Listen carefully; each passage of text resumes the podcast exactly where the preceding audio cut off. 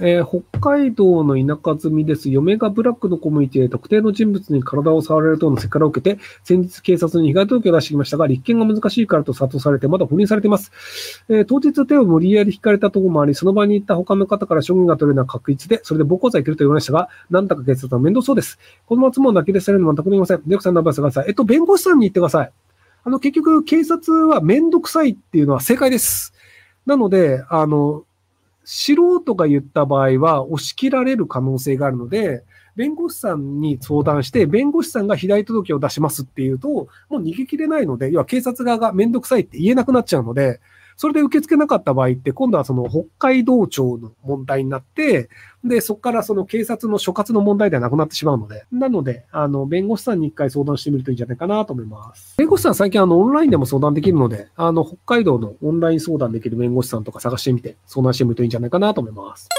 えーペドフィリアを根絶するにはどうすれば僕は教授大学薬部出身の無職ですが、最近、四谷大塚塾の講師が女子小学生強制わで逮捕されて、超新塾のアイクヌアラがおはがあるを自宅に連れ込む発作解放された疑惑が出ていて、塾関係者の承認上げが問題になっています。承認愛生者や性犯罪者を日本から根絶するにはどうすればいいでしょうか？誓いや盗撮、性犯罪者を捕まえる正規 YouTuber をやるべきだと思います。えっと、無理です。えっと、そもそも、その、小児性愛というのは、まあ、戦国時代とかは別にあの、13歳と結婚するとか、14歳と結婚するが当たり前だったので、小児性愛とは何かっていうのは文化の問題なんですよ。なので、今の日本の文化であれば、小児性愛というのが違法というだけで、別にそういう子が好きだよねっていうのは、あの、昔からあるので、なので、根絶は無理です。なので、あの、めちゃめちゃ刑罰がきついから、この刑罰になるぐらいだったらやらない方がいいよねっていうのにするっていうぐらいしかないので、なので、あの、ま、基本的にはその金取っちゃいけないよね。でもみんなお金欲しいよね。でも捕まると大変だから、じゃあ金取るのやめるよっていう話なので。なので、あの、その、法犯罪が世の中からなくなることはないよねっていうのと一緒で、そんなもんです。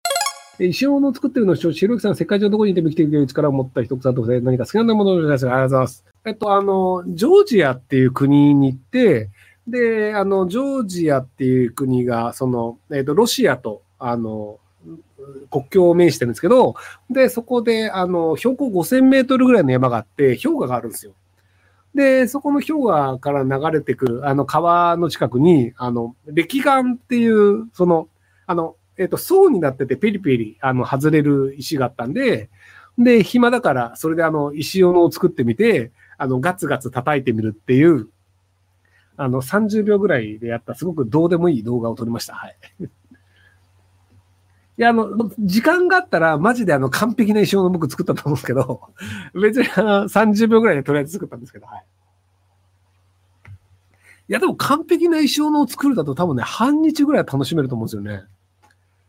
要はその、えっと、要はあの、きちんとその、あの、こう、え鋭利になるようにするのと、あの、ち要はえっと、その、斧がなぜいいのかっていうと、その接点が、あの、複数つく、要はその、えっと、カッターって、あの、鋭利な部分が1点なんですよ。なので、あの、カッターって、そのすぐ刃をパキパキ折れるようになってるじゃないですか。で、あれって、その1点の部分がその削れてしまうと、もうそんなに切れなくなるので、なのであのパキパキ折ってやるんですけど、斧っていうのはその、えっ、と、曲面にすることで、その力の加わる部分っていうのが1点じゃなくて、こう、あの、ずらせるようにするっていうのがあるので、なのでこう、綺麗なこう、石斧を作るっていう、石斧何に使ったんだろうって、いや、あの、単純に作ってみたかっただけですかね。いや、あんまりないんですよ。あの、もし僕、あの、興味があるのであれば、あの、青森にある、えっ、と、あの、な、なんだっけ、8がつく遺跡。数字の8がつく遺跡。あの、鼻かんでるんで誰かコメントで書いてください。はい。あの、コメントそんなに来なかったんで。なんだっけ、青森にあるね、あのね、結構ね、有名なね、遺跡があって、あ、三内丸山遺跡。すいません、8じゃないです。数字3でした。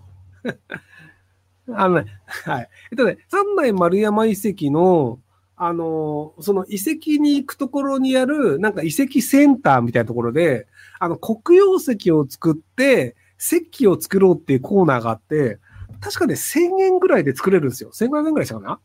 なので、ああいう感じで、その黒曜石で、あの、石器を、その槍とか斧っていうのを作れるってあるので、あの、もしその石器を作りたいっていう人は、あの、行ってみると面白いんじゃないかなと思いますけど、はい。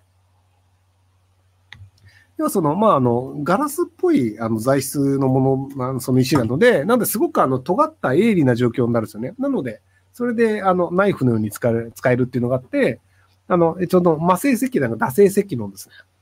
なので、あの、もし興味がある人は、あの、そんな感じで石を持ってくれればいいんじゃないかなと思いますけど、はい。丸山桂里奈さんはゴルファーの人だっけ？